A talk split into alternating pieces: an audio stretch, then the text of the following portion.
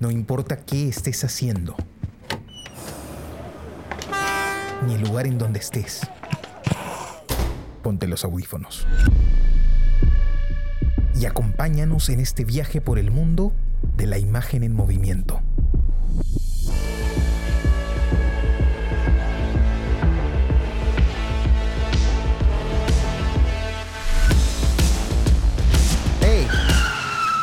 ¿Qué cine pasa? ¿Qué tal amigos? Bienvenidos a este nuevo episodio del podcast ¿Qué cine pasa? El podcast donde hablamos de películas que acabamos de ver. Nos gusta decir que están en caliente para nosotros. Los saluda su amigo Carlos de la Torre Paredes. Me acompañan Jesús Alvarado. Hola Carlos, Jonathan, ¿cómo están? Y Johnny Alba. Está sin micro, Johnny. Tenía que volver a pasar, claro, el último programa. Hola Carlos, Jesús, ¿cómo estás? Siempre me pasa lo mismo. Pero yo le edito normalmente, ¿sabes? No lo vamos a editar para que la gente sepa que siempre pasa lo mismo. Sí, soy el ah, claro, claro. Un programa especial, en todos sentidos. Bueno, el día, el día de hoy eh, tenemos un programa especial, estamos cerrando ya la temporada, vamos pues eh, 42 capítulos, hemos, bueno, ese es el número 43, lo que no implica necesariamente que hayamos visto 42 películas, sino un poco más, porque las dos primeras... Eh, las dos primeras, eh, los dos primeros capítulos pues implicaron tres películas cada uno, ¿no? Entonces tenemos un poquito más, tenemos como cuántas, eh, 46, ¿no? 46 películas vistas, más este capítulo. Bueno, este no se cuenta, ¿no? Eh, pero les decía que este es un capítulo especial, pues ya estamos cerrando la temporada, vamos a volver con un poco de fuerza, con un poco más de fuerza en enero, pero ya por este 2021 eh, vamos cerrando y hemos decidido hacer un capítulo un poco más informal, hablar un poco de las películas tal vez que más nos han agradado en este proceso y también hablar un poco de por qué pues hemos entrado a, este proyecto del podcast que pues ya, ya tiene largo aliento, ¿no? Yo, yo creo que si ya llegamos a 43 episodios, llegar a los 100 está prácticamente a la vuelta de la esquina, ¿no? No sé qué opinan ustedes, amigos. Sí, claro, definitivamente, este, eh, creo que al inicio cuando empezamos este proyecto, cuando Jonathan se sumó al proyecto también, no teníamos en mente que llegaríamos a, hasta este punto, ¿no? Eh, porque mm, han sido en realidad 40 y más de 40 semanas eh, ininterrumpidas de ver películas, este, de tratar de analizarlas en base cada uno a su experiencia o a, a, la perspectiva que tiene con respecto al cine y, este, y venir a plantear esas ideas aquí, ¿no? Eh, sostener eso en el tiempo, eh, sobre todo teniendo en cuenta pues que este, este programa este, lo hacemos eh, sin, sin ningún auspicio, ¿no? Por el momento todavía, este, y sin nada de eso, yo creo que es este, absolutamente meritorio y habla mucho sobre todo, creo que es lo más importante de que nosotros disfrutamos viendo cine y, disfrutan, y disfrutamos hablando de cine, ¿no? En algún momento hicimos la, la comparación, Carlos, no sé si recuerdas de que esta era como nuestra pichanguita de los viernes, ¿no? La gente sí, se reúne para jugar sí. fútbol, nosotros nos juntamos para eh, ver películas y hablar de películas, ¿no? Entonces, ¿Qué, este, qué mejor que eso? Claro, qué mejor que eso. Qué buena descripción, qué buena descripción. Sí, sí, sí, sí. Eh, eh, bueno, y, y, eso en primera instancia, ¿no? Eso en primera instancia que ha sido este, muy interesante. Y bueno, Jonathan se sumó al proyecto, eh, eh, bueno, porque Pepe este, tuvo, que, también estuvo en el proyecto al inicio, tuvo eh, algunos asuntos laborales, personales que, él tuvo que resolver en su momento y, decidió estar fuera, pero este, por supuesto Pepe también eh, propuso grandes películas, ¿no? Películas que, hasta ahora recuerdo, por ejemplo, recuerdo de las que propuso Pepe Drunk, ¿no? Este, que fue una de las primeras películas que vimos, de hecho también, ¿no? Claro, la primera que propuso Pepe, ¿no? La, claro, la primera que propuso Pepe, sí. Que en esa tanda de tres, ¿no? En esa tanda de tres que vimos, ¿no? Claro, que Pepe propone Drunk y este. Eh, y Drunk gana el Oscar eh, después a mejor película internacional, ¿no? Este, entonces, eh, bueno, incluso tuvo esa, esa capacidad como visionaria este podcast, ¿no? De plantear una película que estaba como. ¿ah? que se perfilaba para para el Oscar Mejor Película Internacional, sí. Eh, y por supuesto, cuando Pepe, de, cuando Pepe ya no pudo continuar con, en el proyecto, inmediatamente con Carlos este, pensamos en Jonathan, ¿no? Porque sabemos de su cinefilia y sabemos de todo lo que él, Jonathan podía aportar al proyecto. y que de hecho ha aportado, ¿no? Y bueno, muchas veces las, las conversaciones, por supuesto, se han encendido también, porque para nosotros, bueno, como decimos el paralelo, para nosotros el cine es como el fútbol, ¿no? Entonces siempre, siempre polémica, ¿no? Este, siempre alguien va con la pata en alto y, ¡ah, puta! y todo se pone hardcore, pero este, es lo interesante también de esto, ¿no? O sea... Y, no me voy a olvidar esa vez que, que analizamos Wind River y le hicimos, pero destrozamos esa película porque era malísima, pues, ¿no? Y era, era, era demasiado, ¿no? Yo me acuerdo que Pepe decía, oye, pero a mí me gustó. no, estaba horrible. A veces íbamos realmente con la pata muy en alto, ¿no? Sí, sí, claro, sí, sí. Pero es parte del juego, pienso, ¿no? O sea, de hecho, este, eh, incomoda, ¿no? Es una situación compleja, porque además uno, este, eh, me, pero me parece que es natural, además, ¿no? Porque claro. este, cuando tú propones una película, no estás proponiendo una película al azar, estás proponiendo una película que has pensado, una película que, y que además que usualmente has visto, ¿no? En algún momento hemos propuesto, me parece, películas que no, hemos, que no, que no, hemos, no necesariamente habíamos visto, pero la mayoría las habíamos visto y con la expectativa de que alcancen un buen puntaje y de que este, sean bien recibidas por los otros. O sea, se las enseñas como, casi como si fuera tuya, ¿no? Le dices, oye, mira esta película que te va a gustar y de pronto el otro te dice, no, es una mierda eso. Entonces, es doloroso. Claro, es como, recomendar, como recomendar comida. Claro, como recomendar comida, sí, pues. Sí, claro. Eh, y claro, y, por, y, por, eso precisamente también decir que es subjetivo. Que cada uno tiene una, este, que, que, no necesariamente a todos nos gusta todo. De hecho, nosotros este, tenemos preferencias y creo que se han visto este, claramente manifestadas esas preferencias en, en, las películas que hemos propuesto a lo largo del año. Eh, pero, eh, pero claro, más allá de que a uno le pueda gustar o no una película, creo que en su mayoría eh, las películas que hemos visto aquí han sido obras maestras, ¿no? Obras maestras. Basta revisar la lista de, reproducción en Spotify o en, el, eh, o en el lugar donde escuchen los podcasts o en, las redes donde están colgados y ves los carteles y todos, todos los directores que han pasado por aquí, de alguna u otra forma, este, tienen un nivel de prestigio, tienen un nombre en la historia del cine. Este, y más allá de que es esa película concreta, por ejemplo, recuerdo esta película de la que vimos de Christopher Nolan, ¿no? Tenet, ¿no? Sí. Que vimos Tenet de Christopher Nolan. Y no bajita, nos gustó pues, ¿no? para nada, no nos gustó no, es, nada la película. Es mala, es mala. Eh, pero, pero claro, por supuesto, Christopher Nolan también tiene Memento, ¿no? Entonces Tenet claro. no lo descalifica como un director, ¿no? Este, más bien reconocimos, en, recuerdo en ese capítulo que, que Christopher Nolan e, era un, ya en este punto ya podía ser reconocido como un maestro del cine, ¿no? Por su nivel de control sobre, eh, sobre el lenguaje cinematográfico. Pero bueno, no todas las películas que un director hace también eh, salen bien, ¿no? Eh, claro, el arte, el arte en sí mismo encierra cierta subjetividad, por eso que también este, es entendible que hayan debates y que, y que la gente se apasione, ¿no? Porque al final aunque en algunas películas pues este, es evidente pues que tiene más calidad que otras, pero en general hay una subjetividad implícita que cada uno tiene, ¿no? Eh, a mí me gusta esta película, no sé por qué, pero me gusta, y está. Entonces ahí va la polémica. Pero eso es lo más importante al final, ¿no? Que nos, nos, nos, active de alguna manera, nos haga sentir algo y, y, y, nos guste, ¿no? Y nos da intención de compartirlo, que es, es, lo más interesante, como decía Jesús. Si nosotros compartimos aquí películas es, es porque esperamos pues que los otros las disfruten. Y, y bien hacía este, esta, esta analogía, ¿no? De, de, de la pichanguita de, de los viernes, aunque bueno, a veces no grabamos necesariamente viernes, ¿no? Podemos a veces grabar algunos otros días dependiendo de los horarios. Pero sí, pues es creo que este no, nuestro espacio para, para justificar ese tiempo de, ver cine y poder hablar de eso, porque es algo que efectivamente nos gusta hacer, pero lamentablemente el mundo moderno es tan rápido, tan violento, pues que no nos da tiempo, ¿no? Y, y el, el, sentarnos acá, grabarnos y, y, publicarlo es una justificación para ver películas constantemente, estar explorando nuevas cosas y, y más importante aún, el, estar dispuesto a ver cosas que no, normalmente no veríamos, ¿no? Que es algo que ha sucedido en este podcast constantemente debido a que cada uno plantea las cosas que, que uno le parecen. Entonces, eso como que nos. Yo, siento personalmente que, que, me ha abierto panoramas distintos, ¿no? Que yo no veía antes.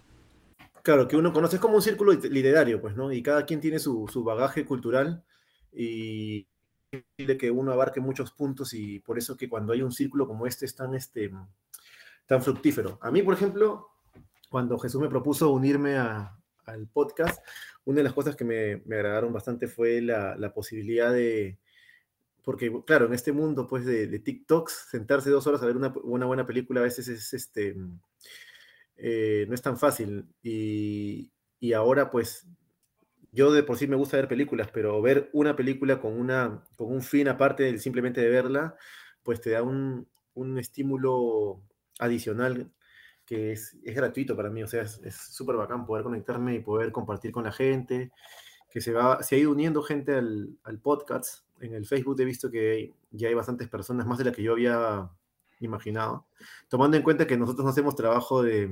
Claro, lo colgamos nomás, tenemos mil, mil likes tenemos de, en Facebook. Por de community manager es menos cero, o sea, nadie, ninguno de nosotros tres se mete ahí a hacer absolutamente nada más que colgar la película de la semana. Entonces, es muy motivador que la gente se siga comunicando, se siga conectando, a pesar que también nuestro nicho no es comercial, ¿no? Aunque yo no descarte que hay películas comerciales que, que me gustan, y es como la, la eh, es como la literatura, ¿no? Este, que hay obras literarias mayores que, que son comerciales y también son, son exitosas a nivel de crítica. Hay películas igual también, ¿no? Eh, yo estaba, estaba el próximo año eh, proponer algunas películas de acción, porque no, no, hemos, no hemos ahondado en ese género este año, y yo creo que hay películas de acción buenas que van a demostrar por qué no nos gustan tanto las películas de acción actuales, o al menos a mí, ¿no? Y tal vez es un género que alguno de ustedes no haya, no haya indagado tanto, pero a mí personalmente es el género que cuando era niño me atrajo al cine y después ya descubrí el drama y esas cosas, ¿no? Pero, y hay películas de acción que tienen buenas, este, buenos guiones, que es lo que se ha perdido un poco en las películas de acción de hoy en día, ¿no? Que apuestan un poco más por el espectáculo y, y la, la, imagen en, en desmero de, lo, de, de, de, la trama, que es, que es hasta más importante, ¿no? Yo he visto que es, es más importante que, el, que lo otro, ¿no? Sí. Está lleno de gags ahora, ¿no? Para justificar las, las tramas. Claro, y por ejemplo hay películas de Ridley, Ridley Scott o de James Cameron, ¿no? la, la, saga de Alien, por ejemplo, mm. que apuesta apuesta a los dos matices, eh, incluso usa mucho el suspense tipo Hitchcock, ¿no? Este, sin perder una, una, una, un, un pelo en, en, lo que es el guion, en, en, lo que es el tratamiento de los personajes y, y, y, en lo que es construir una buena historia. Hay, hay, otras, hay varias películas de, de, cuando yo fui creciendo, ¿no? En los 80s y 90s, que creo que, que tienen una, un buen mix entre esas dos cosas y que hoy se está perdiendo mucho, ¿no? Las películas de hoy que, que son blackbuster, que no por ser blackbuster tienen que ser malas, han perdido un poco en... Creo que los guionistas están yendo hacia, hacia las series, ¿no? Pienso yo, no sé. Tal vez.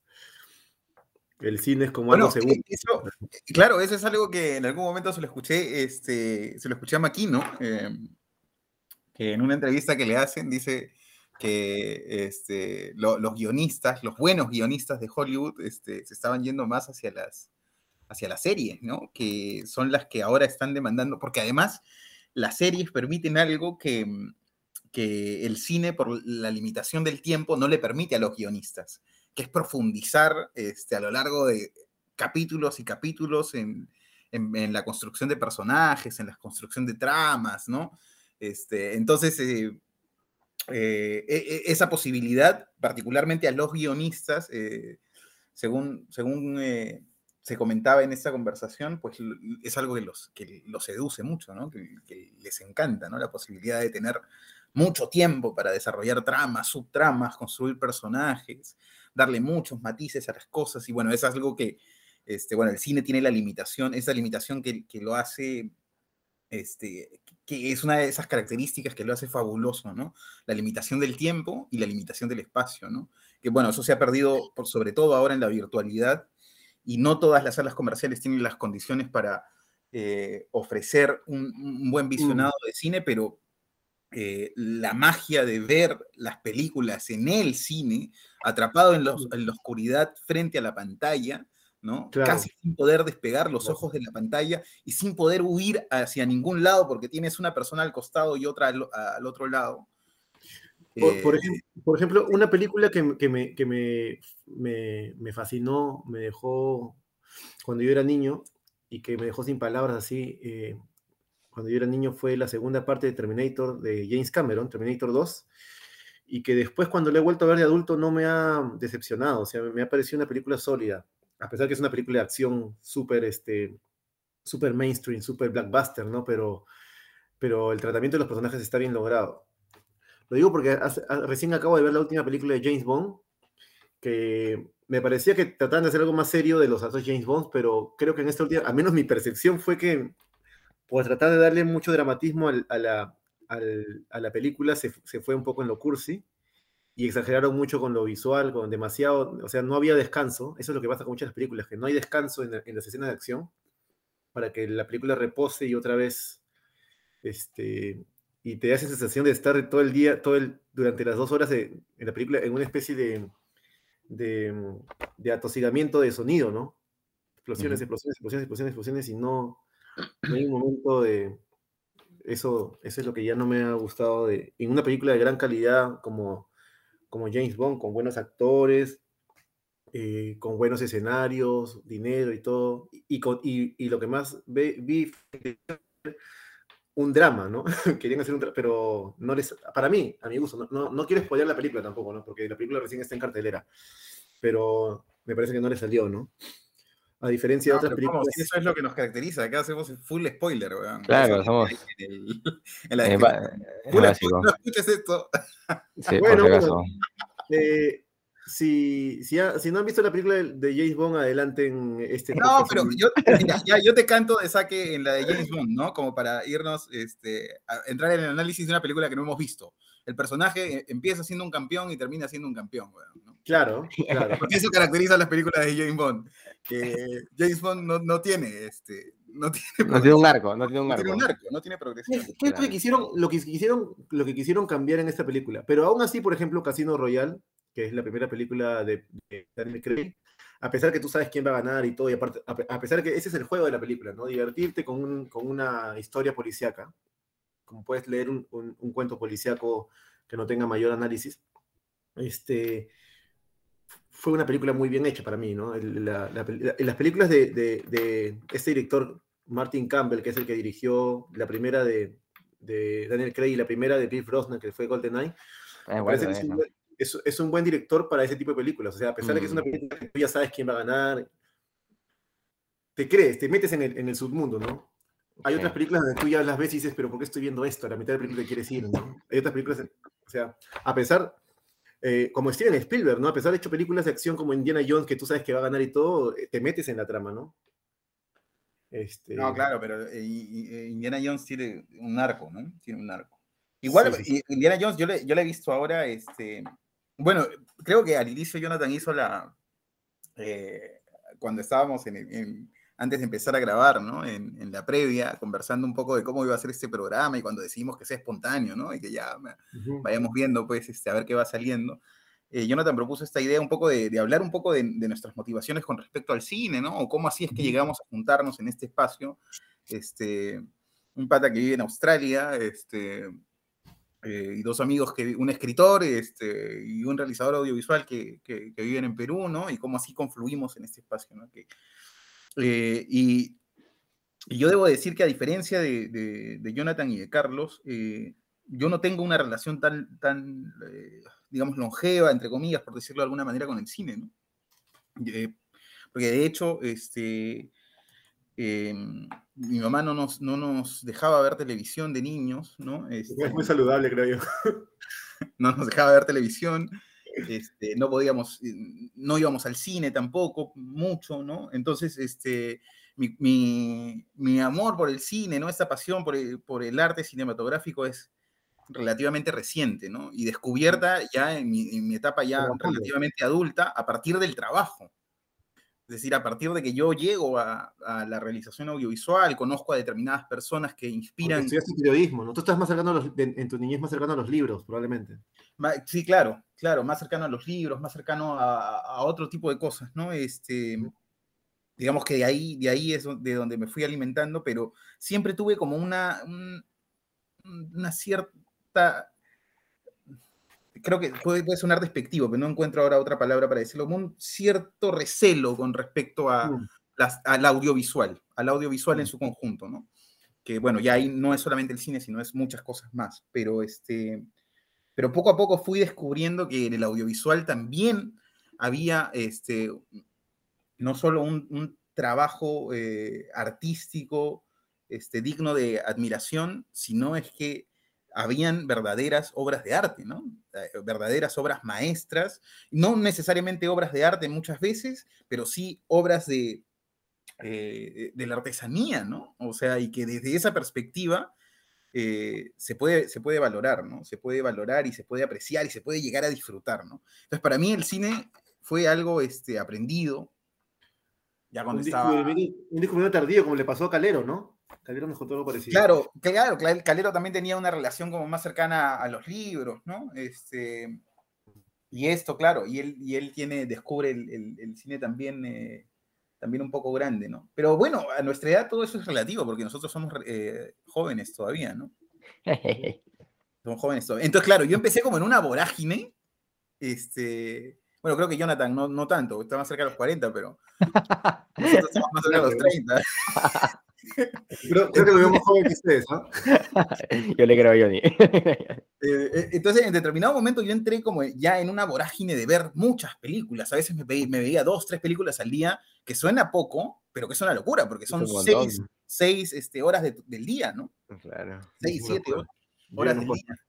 Este, y veía muchas, muchas, muchas, muchas, y tenía como esa hambre de ver películas permanentemente y estas cosas, y sentía que me alimentaba en todas las perspectivas de mi vida. Este, y hoy que no tengo el tiempo para dedicarle eh, a, ver tantas películas, este, el espacio del podcast me ha servido para eso que comentábamos, ¿no? Este, en este mundo puta tan, eso que comentaba Jonathan, ¿no? En este mundo que está en una vorágine permanente, ¿no? En una dinámica tan, este, a, un ritmo tan brutal, eh, pues el podcast me ha, dado el pretexto perfecto, digamos, para sostener por lo menos, ya que no puedo ver tres películas al día, por lo menos una a la semana, ¿no? Una a la semana, de todas maneras. Eh, que si tú hablas, de hecho, con quienes hoy, pues son críticos de cine admirados, ¿no? Este, Bedoya, Chacho León, este, eh, el mismo Oscar Contreras, aunque él es un poco, es bastante menor que, los otros dos, eh, todos ellos, pues, eh, crecieron esperando ver la película de, que se estrenaba, ¿no? La película que se estrenaba en la semana. Es más o menos el ritmo que nosotros.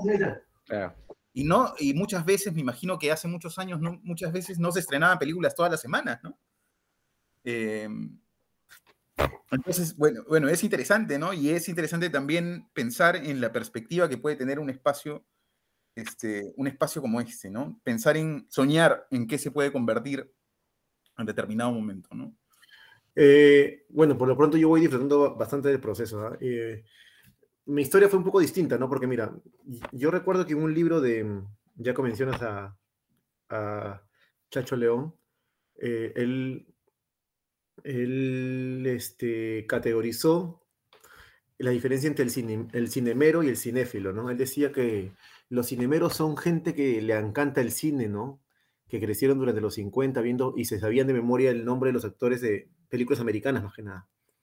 ¿no? ¿Quién era Cary Grant? ¿Quién era Marlon Brando? Sabía quién era el director de tal película, John Huston. Sabían ese tipo de cosas, pero más que nada del cine hollywoodense, que era muy exitoso en los años 30, 40 y 50, ¿no? Que era la, lo, más poderoso. Bueno, y ahora también, pero ahora son un poco más este, entertainment que cine-cine, pero y mi papá, y después los cinéfilos son incluso más fanáticos, ¿no? Los cinéfilos les gusta también el cine americano, pero también ven películas japonesas, francesas, eh, de todo el globo, no son más enfermos como nosotros. Este, y mi padre, mi padre es un cinemero total, ¿no? Yo, yo crecí, y mi padre y mi abuela, mi abuela le heredó eso a mi padre. Entonces, cuando yo era niño, mi papá sabía quién era Steven Spielberg, eh, quién era Martin Scorsese, quién era tal actor, quién era Marlon Brandon, quién era Al Pacino, yo no tenía ni idea, ¿no? Me decía, no, es un gran actor de todo el tiempo, Gregory Peck, Cary Grant, todos esos actores, ¿no? Eh, eh, Hitchcock, esas cosas mi papá las sabía, pero más de cine americano. Mi papá nunca había visto una, mi papá nunca había visto una película japonesa, por ejemplo. O, una película francesa, ¿no? Escapa de, su, de sus gustos. Aparte, a él le gusta el cine como lo describía Hitchcock, ¿no? Hitchcock describía el cine con la vida misma, pero quitándole la parte aburrida, ¿no?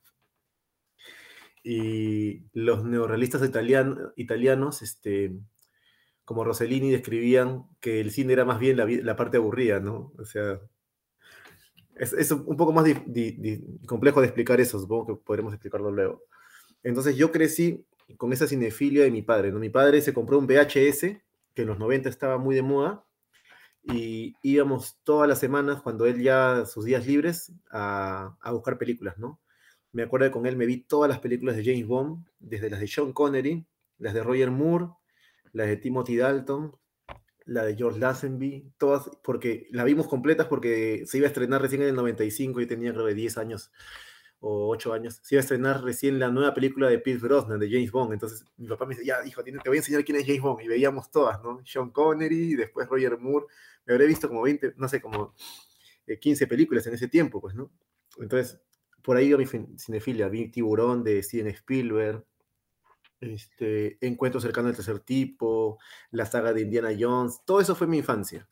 Y me acuerdo que en Canal 2 había una, una saga que se llamaba Función Estelar. Siempre todos los, en la noche daban películas y había un solo televisor en mi casa. Entonces mi papá y yo en el mismo cuarto viendo las películas y todos los demás durmiendo, ¿no? Porque había un solo televisor, ¿no? A veces el televisor estaba en la habitación de mi padre y yo estaba ahí viendo la película y me iba a dormir, ¿no? Y me acuerdo que vi, hay películas que cuando yo era niño sabía que era niño para ver esas películas, pero las vi, ¿no? Como Corazón Valiente, que no sé si la entendí completamente, pero la vi y me pareció fuerte. O vi, de niño también vi este, El Padrino, ¿no? Y dije, esta película no la terminaba de entender, por partes me aburría, mi papá me explicaba porque era con subtítulos, pero igual la veía, sí.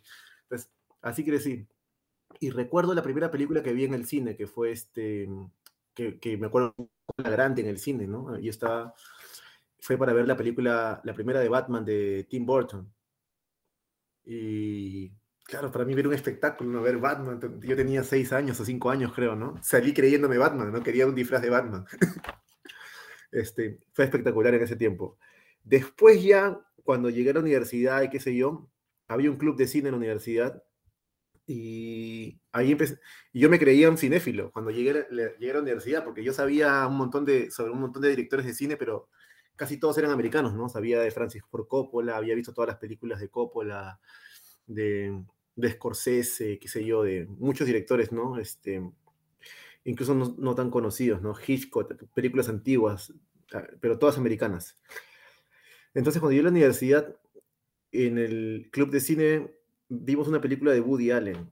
Y Woody Allen, que era Manhattan, en blanco y negro, y me pareció una película alucinante, ¿no? O sea, ¿qué es esto? nunca he visto algo como esto, y esto es americano. Y él hablaba de otros cineastas en la película, hablaba de, ¿cómo se llama este director conocido? Em, em, el, director de mm, Berman, él hablaba mucho, eh, él habla mucho de Berman en la película. En todas sus películas creo que habla de Berman. Yo decía, ¿quién era Berman? No, no nunca había escuchado de Berman. En ese mismo cineclub eh, vi películas de Tarantino, vi películas de Sergio Leone y vi mi primera película italiana, que era una versión eh, de una, era una película que se llamaba, creo que se llama El Perfume, de, de, de Ricci, y que después los americanos coversionaron con, con Al Pacino, ¿no? Que también se llama Perfume de Mujer o algo así pero yo vi la original italiana, ¿no? Y dije, ¿quién es? Dino Rizzi se llama el director, Dino Rizzi. Y dije, ¿quién es este director? Y ahí recién empecé a ver películas de otros países, ¿no? Este, y sabía que había, había todo un mundo que yo no conocía, ¿no? Akira Kurosawa, eh, toda la Novel Back, que después aprendí mucho más cuando fui a la escuela de cine y conocí a Jesús en la escuela de cine, ¿no? Y ahí conocimos a ciencia cierta, pues películas de, inclusive de cine mudo, ¿no? Este, de de toda la primera parte de los años 20 del cine mudo, Chaplin, Buster Keaton, em, ¿cómo se llama esta película? Intolerancia, el director, no recuerdo ahorita. Todos esos directores de esa época, ¿no? Eh, Pero Griffin. Fue Griffin, ¿no? Todas estas películas que, que, fui conociendo, pero fue un proceso, ¿no? Pero mi primer acercamiento al cine fue más lúdico, más de niño. Y Después ya yo veo películas que mi padre no ve, mi padre ve otro tipo de cine, pero compartimos igual otras películas, ¿no? Pero tus gustos van cambiando. Y creo que también me ayudó un poco en eso la música y, los libros, ¿no? La, literatura que, que fui leyendo libros que también me ayudaron a, apreciar un poco más las historias de otro tipo, ¿no? Mm, lo, yo creo que lo positivo, o, bueno, lo, grande de, cualquier tipo de arte es que puede tocarte en cualquier momento, ¿no? Y sensibilizarte en cualquier momento.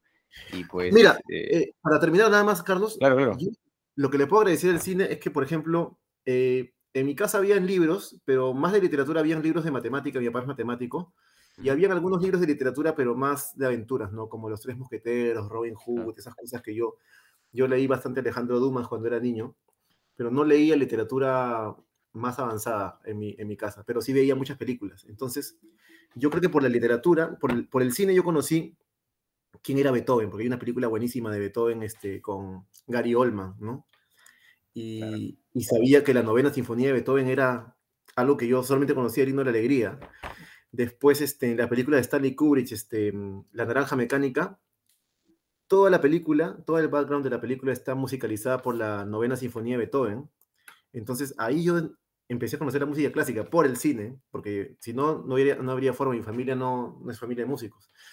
Este, la, la, la versión de, de, de, Mozart de Milos Forman, todas esas películas me acercaron, inclusive al rock and roll, porque hay una versión de los 90 de, de The de, de Oliver Stone, que es buenísima, y si no hubiese escuchado esa, esa, película, tal vez no, nunca hubiera conocido a, a esa música a ese tiempo, ¿no? The Doors, todas estas bandas, ¿no?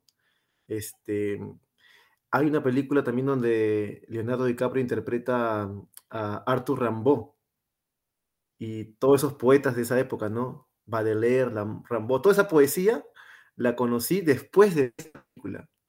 Entonces, muchas cosas de cultura yo la conocí primero en el cine y después he leído un poco más, y, pero, pero creo que, que si algo tuve curiosidad, empezó todo por el cine. El cine me abrió las puertas a, otro, a la literatura, a la música, a todo lo demás la pintura, ¿no? Este, está la, la, biografía de Picasso, ¿no? Donde está Anthony Hopkins y varios pintores, ¿no? Este, eh, Modigliani también por eh, Andy García. Hay varias películas que he visto y que he conocido solamente más por las películas y después ya he visto. Yo nunca he estado en una universidad estudiando arte, pues, ¿no?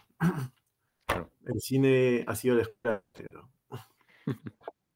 Bueno, de cierta forma, pues como el cine se llega a muchas cosas, ¿no? Es, es inevitable. Y también eh, lo que les comentaba, ¿no? Yo creo que, que, en cualquier momento te puede sensibilizar una obra de arte. Y es por eso, pues, que, que, que tanto nosotros, que, hemos agarrado el, el, cine desde pequeños, como Jesús, que lo, que, lo reconoce y lo agarra más adelante incluso, ¿no? Ya, en su adultez, eh, hemos, hemos podido conectar de alguna forma, ¿no? Yo, al igual que tú, pues yo ni he tenido la suerte de, que mi padre me, me, da, me, daba cine permanentemente, el tema del VHS era fundamental en esas épocas, ¿no? Eh, el, comprar estas películas en VHS, bueno, piratas, luego los DVDs piratas también tenemos la suerte de, que en Perú, pues, eh, el contenido, aunque perjudique, pues, a las empresas grandes, se difunde de forma que claro, pero el, el contenido se difunde muy libremente en el Perú, ¿no? Y eso da posibilidad de que cualquiera pueda acceder a él de, de, forma muy, muy rápida y muy, muy fácil, ¿no? Y a, bajo, y a bajo costo, por sobre todo. Entonces eso tal vez nos ha dado posibilidades, o sea, hay que aceptarlo, ¿no? ¿Quién aquí en su época universitaria no, pues, no ha comprado DVDs pirata? Pues, ¿no? ¿Quién no lo ha hecho, no? Yo me acuerdo en San Marcos, yo estudiaba en, en, en, ciencias sociales cuando estudiaba arqueología, y en la puerta de la facultad estaba el chato de los DVDs, eh, vendiendo DVDs piratas, pues, ¿no? Y era mi pata, e incluso nos ayudó en un cortometraje que hice en la universidad, ¿no? Y sale ahí en créditos, sale el chato de los DVDs, ¿no? Pero por, porque era importante para todos nosotros el chato de los DVDs. ¿no? Era los DVDs nada más. Sí.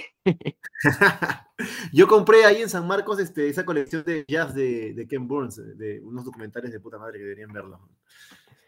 De seguro le compraste al chato porque él, vendía diferentes sociales y tenía justamente cine caleta. Y cine bien así, bien, bien rebuscadito, ¿no? Era, era su fuerte.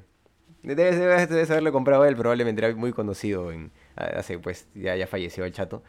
Eh, pero te hablo hace 10 años, 12 años más o menos, ¿no? Era, era muy, muy importante.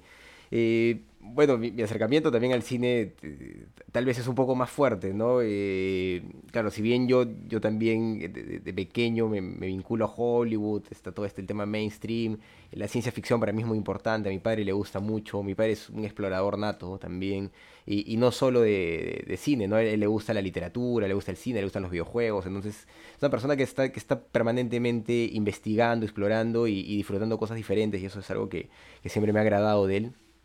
Y pues eh, nunca he tenido reparos en, mostrar contenidos, ¿no? Salvo el tema de desnudos y cosas así, he tenido algunos cuidados, pero si no eran muy exagerados, pues yo, yo veía cosas, ¿no? Que, que, tal vez no, no, estén aptas para, como hoy en, hoy en día se entendería.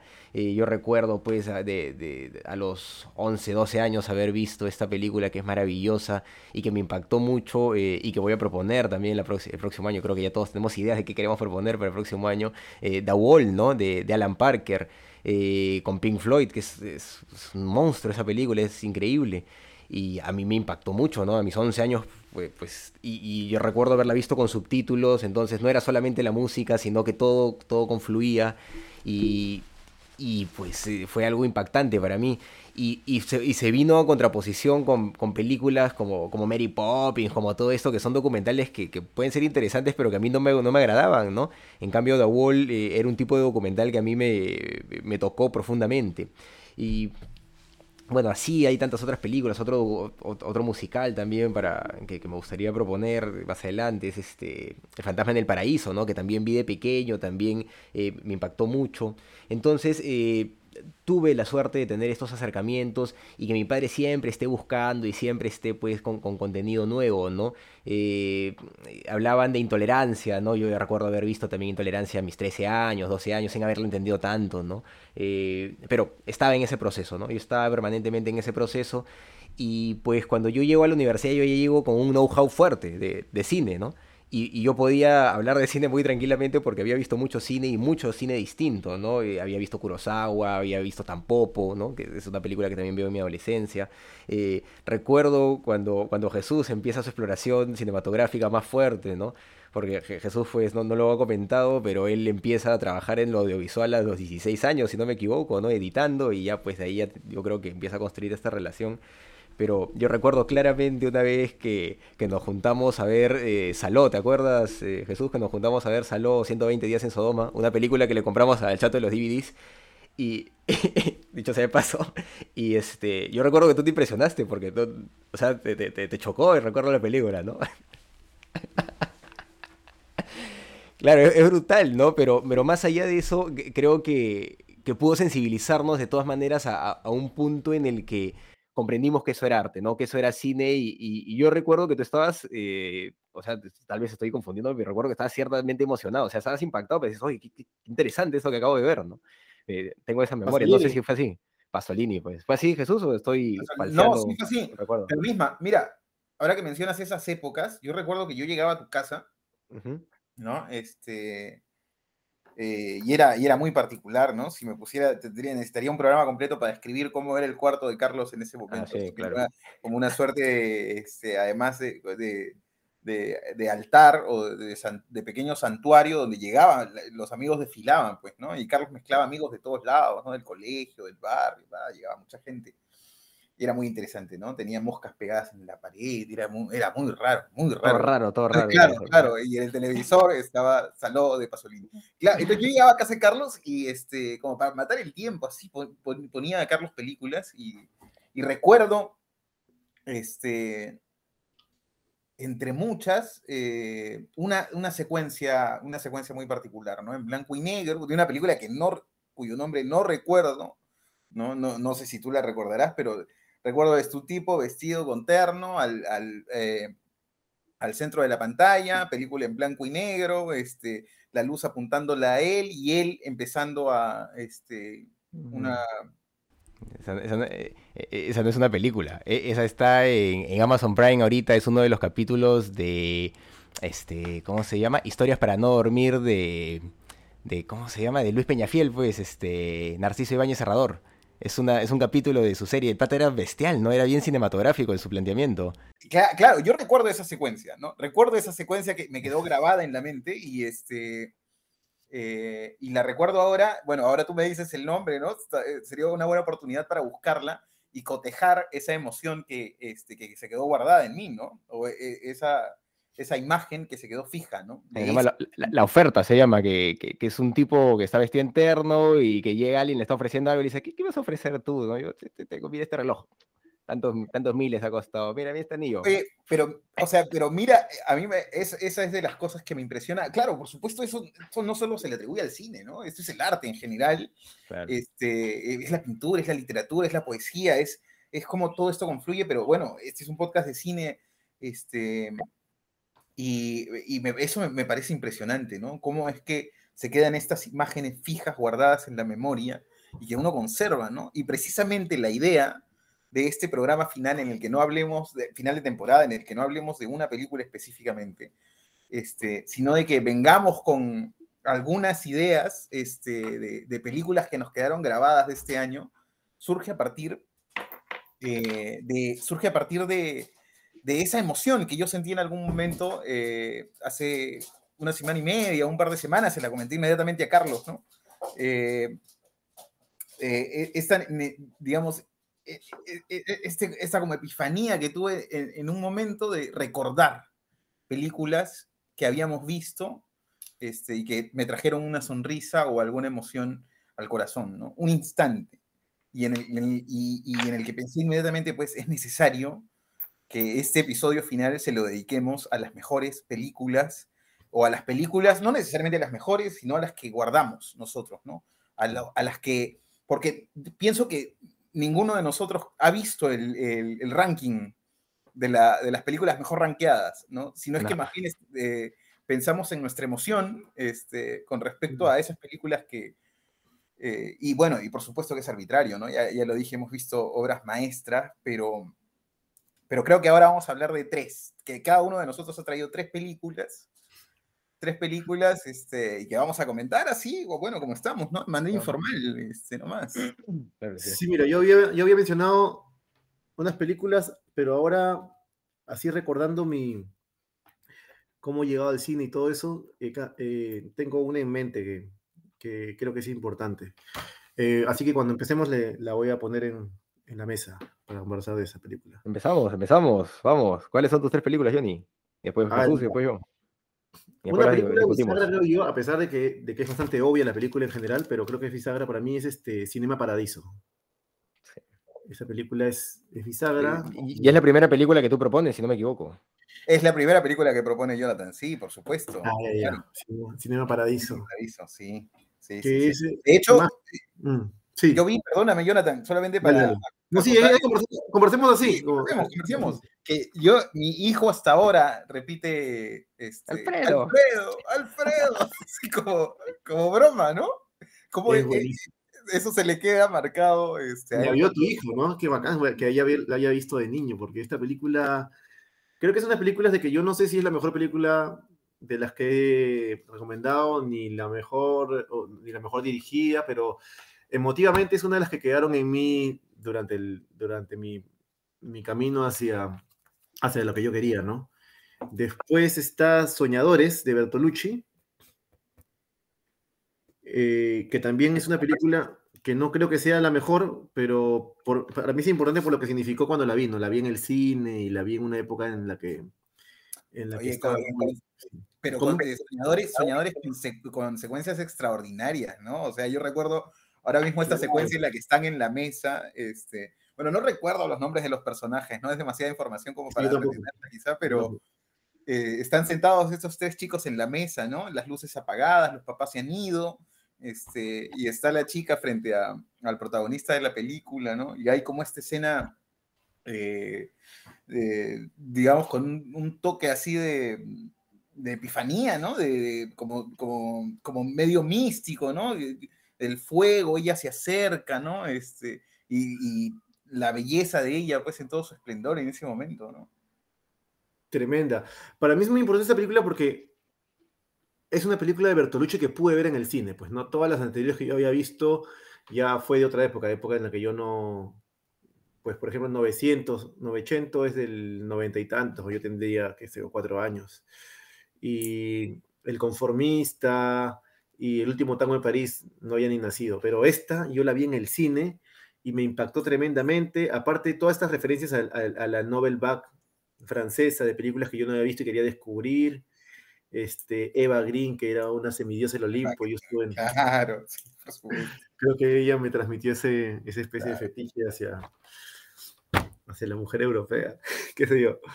Eh, la música, eh, las películas que referenciaron, Buster Keaton, Chaplin, este, Banda Aparte, tantas películas y, y, la maestría de, de, Bertolucci, ¿no? Aparte que está, está ambientada en, en, una época tan juvenil, tan revolucionaria como el, sí. como el 68, ¿no? Sí. Que es, es un simbolismo en sí mismo, ¿no? Este, claro. que además en la película, este, eh, a lo largo de toda la película tiene, está como eh, expresada de manera tangencial, ¿no? Es casi como casualidades que van, que van apareciendo porque ellos están en su universo, pero al final eh, el contexto de revolución de, Fran de Francia de los 60 es lo que termina a ellos liberándolos, ¿no? De alguna manera, y les, los, terminan, los terminan causando, ¿no? En esta secuencia final a estos dos hermanos, ¿no? Que es muy loco ese final también de ellos. Sí, también, la, este, ¿cómo se dice? El, bueno, no recuerdo la palabra ahorita, pero otra cosa que también yo la vi cuando yo, tenía una edad muy parecida a la de los personajes, entonces yo creo que me impactó más de lo que me impacta ahora que veo la película ya un poco más grande, ¿no? Pero cuando yo la vi, yo recién había ingresado a la universidad y no sé, me sentía ahí, me sentía dentro de la película, ¿no? Eh, me, me, me, voló la cabeza cuando re, recién la vi. Me, es como cuando tú ves una película, por ejemplo, cuando ves Indiana Jones y tienes 8 años, en ese momento te impacta tanto, ¿no? Pero después ya, ya es un recuerdo, queda en el recuerdo. Igual, igual pasó con esa película. Es una película para verla en cualquier momento, pero cuando la ves joven es especial. Claro, ¿no? Esa emoción es, este, sí. es lo que conservas y lo que guardas, ¿no? Ya después el resto es, es, ya como sobre análisis. Decimos a veces, ya después analizas la película, comparas con otras obras de Bertolucci también y, y ya el, el, tema es distinto, ¿no? Es, el, la conversación es otra. Pero eh, esa relación tan bizarra entre hermanos también y todo eso que es tan de tragedia griega, ¿no? De tragedia griega, ¿no? De, de... Después, bueno, y bueno, y Cinema Paradiso, pues, ¿qué más da? Yo me siento, yo me siempre me he sentido este Totó, weón, toda mi vida. No sé por qué le creo a Johnny. Sí, es como que una parte de mí quiere ser Totó, así que creo que eh, esa película es este. Diría que de las que más me marcó para, para decantilarme al 100% por el cine fue esa, más el libro este de Días de Cine de, de este director de fotografía, no sé si el español. Néstor Almendros. De Almendros, ese libro también increíble. Pero claro, este, Cinema Paradiso es, yo me creo Totó. Pues. Otros se creen, no sé, Spider-Man. Yo no, Totó. este, y la última, para cerrar ese círculo, y después, si quieres, volvemos a estas películas que estoy mencionando. Este, yo iba a elegir una, pero que no, no, no la he llegado a proponer en la, en la en el podcast, así que al final me voy a cantar por otra. La que iba a elegir yo era Lady Bird, que es una película reciente, y le iba a elegir otra vez por razones nostálgicas, porque Lady Bird trata de un adolescente que ingresa a la universidad en el 2002 o el 2002. Espera, estás comentando, eh, porque Lady Bird no la hemos visto, ¿no? Sí, sí, sí, eh, lo estoy comentando, lo estoy comentando. Iba a elegir Lady Bird, pero no ah, yeah, yeah, yeah. al final me decanté por otra. Lady Bird le iba a comentar porque es una adolescente en el 2002, entonces cuando la veamos vas a ver que hay muchas cosas, al menos a mí, generacionales que, con las que me siento identificado y la forma en la que en la que se apuntaló esta película. Pero tomando en cuenta que no está Lady Bird, una película que, que, que, me gustaría recomendar o que quiero mencionar es este ¿Quién mató a Liberty Balance? ¿no? Que me parece una obra maestra y que me claro. influyó mucho, me, me, me, sacó la cabeza esa película, ¿no? Este, John Wayne. John Wayne, este, en ese tiempo, en el 62, una película crepuscular con todo lo que encierra y con todo lo que me ha enseñado también esa película, porque siento que es una película de la que uno, uno no puede dejar de aprender. Cada vez que la ve hay algo más, ¿no? Es, es entre los dos westerns que más me gustan más, está esta y, y, Los Imperdonables de Clint Eastwood. Son creo que mis dos westerns favoritos, ¿no? Y el western creo que es importante, ¿no? No sé. Bueno, en la historia del cine es fundamental, ¿no? El western, sí. claro. Muchas cosas han salido del, del western. Muchos grandes directores también ha marcado una estética, ¿no? Y que se ha replicado en muchos otros espacios, no, no solamente en y, un lejano claro, ¿no? Y que se ha replicado a partir de este, del, del, éxito que se ha construido, ¿no? Que, que, ha que, ha logrado construir ese género y esos directores, ¿no? Este, está bien, sí, por supuesto, nosotros apreciamos y nos encanta el, cine alternativo, pero eh, como decía Jonathan, el, cine comercial donde se enmarca el western, sobre todo, entre otros géneros, este, ha dado grandes películas, ¿no? Y por supuesto, ¿Quién mató a Liberty Balance? Este, es una película que, Está James Stewart, está John Wayne, está Lee Marvin, mejor que nunca Lee Marvin en esta película. O malo ahí. Sí, hace, hace un villano tremendo, grande, sí, tan grande como John Wayne, ¿no? Para que un para que el protagonista crezca tiene que tener un antagonista igual de grande. Y yo creo que aquí Lee Marvin, perfecto, ¿no? Jane Stewart, que siempre hace ese papel de Jane Stewart, pero tan bien. Sí, sí, esa película es buena. Creo que no hemos, propuesto a Hitchcock en este año, lo cual me parece raro. Siempre lo tuve en mente. Sí, creo que ha sido sobre todo porque, este, porque creo que estamos proponiendo en base a nuestras exploraciones, porque claro, me queda en el, me quedan en el tintero este, películas, este, eh, películas de René, películas de Tarkovsky, películas de Berman, ¿no? Este, películas de Osu, este, bueno, tantos directores, pues, ¿no? Que hay la posibilidad de explorar, pero creo que eh, hubo en determinado momento también como este espíritu dialéctico, ¿no? Que uno venía con una película más o menos pensada que podía proponer, pero de repente algo ocurría en el podcast y tú decías, oye, ya, a una jugada y cambio esta otra porque conversa con esto que estamos hablando ahora, ¿no? Eso fue este, bacán también. Eso ha pasado mucho, ha pasado mucho. Ha pasado mucho, ha pasado mucho. Ha pasado mucho, ha estado, este, ha estado genial. Bueno, yo eh, como Jonathan también he hecho el difícil eh, ejercicio de, rememorar, ¿no? Sobre todo, eh, no los análisis, ni los ratings, ni nada de eso, ni los rankings, sino este, sobre todo mis emociones, ¿no? y claro, la primera película que de hecho me vino a la mente fue Lawrence Anyways, ¿no? Que fue como algo que me atravesó. Tremenda, tremenda película tenía que estar de todas maneras entre las tres que yo comentar esta noche. buenísimo. sí, buenísimo. Sí, sí, sí, o sea... Eh, eh bueno, Dolan es extraterrestre, es un director tremendo. Claro, Xavier Dolan es, este, es brutal, ¿no? Y además creo, lo comentamos el día del podcast, este...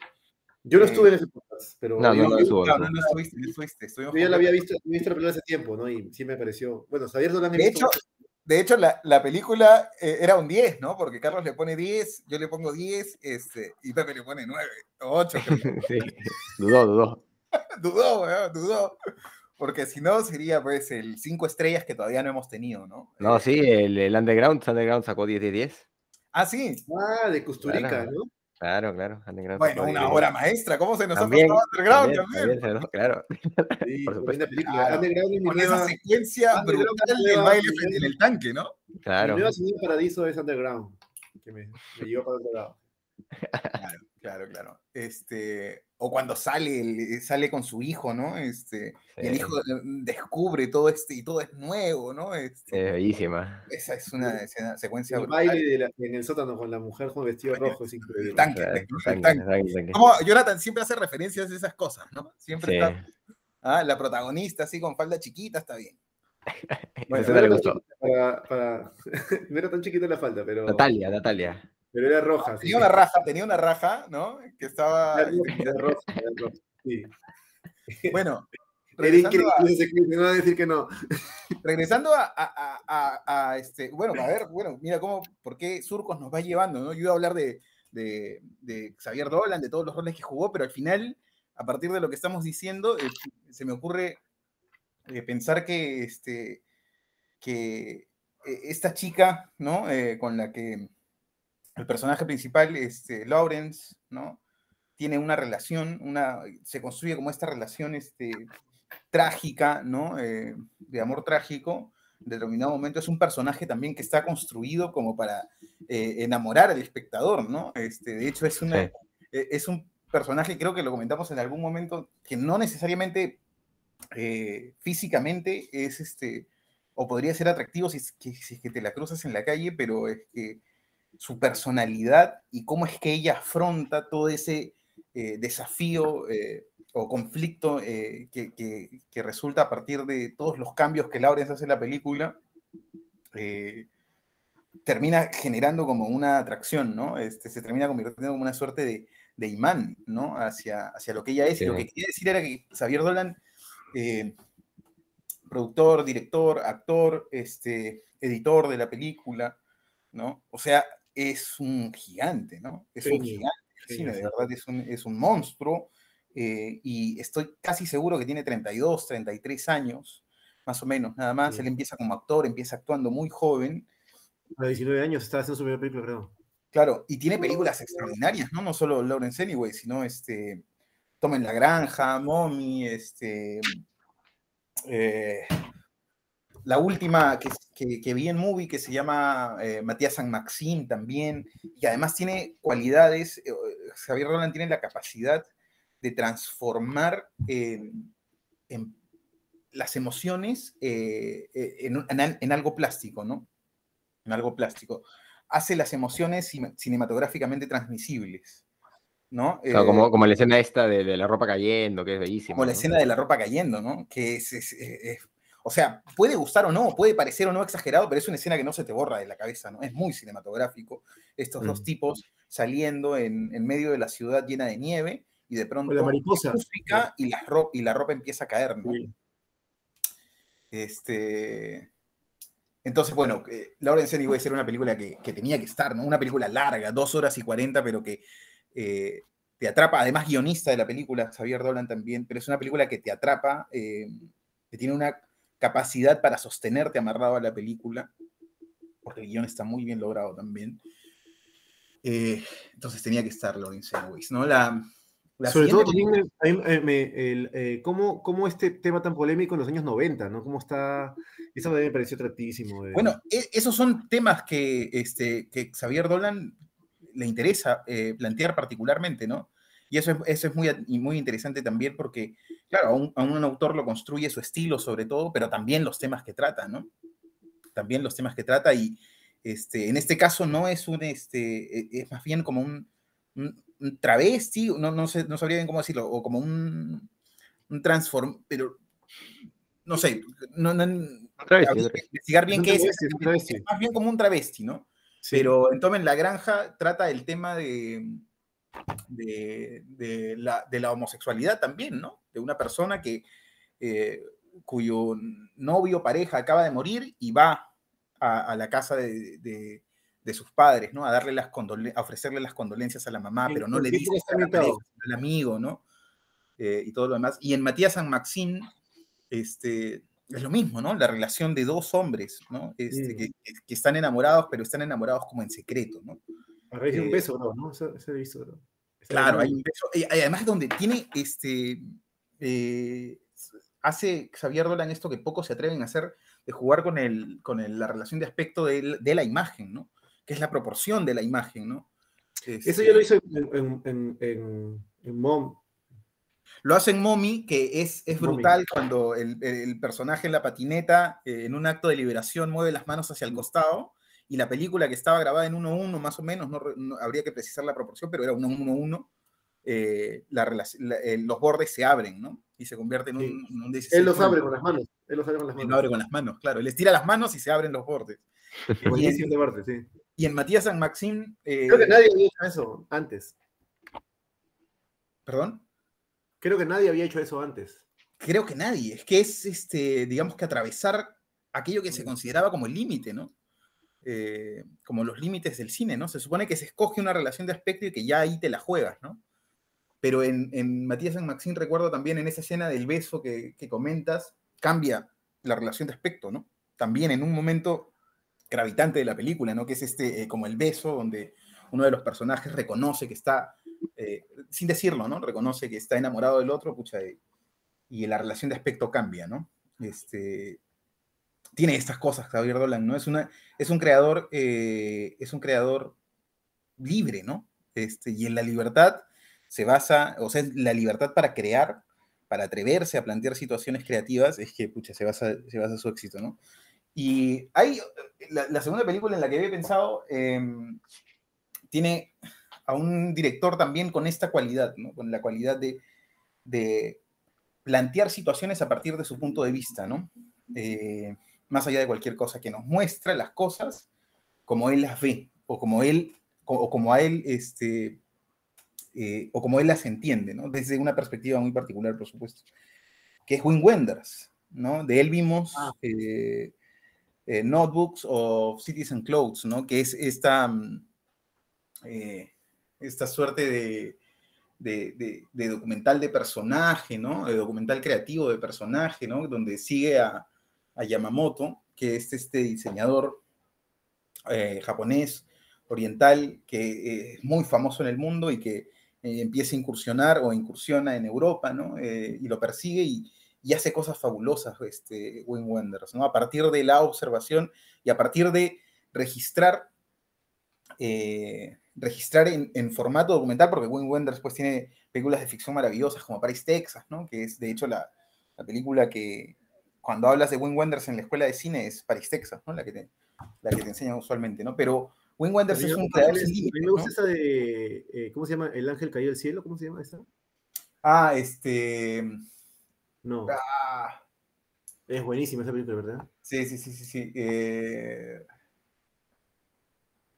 Algo de Berlín, ¿no? ¿Es el ángel sobre Berlín? Algo así, ¿verdad? Creo que Bueno. sí. Bajo el cielo de Berlín. Bajo el cielo de Berlín, bajo el cielo de Berlín, sí.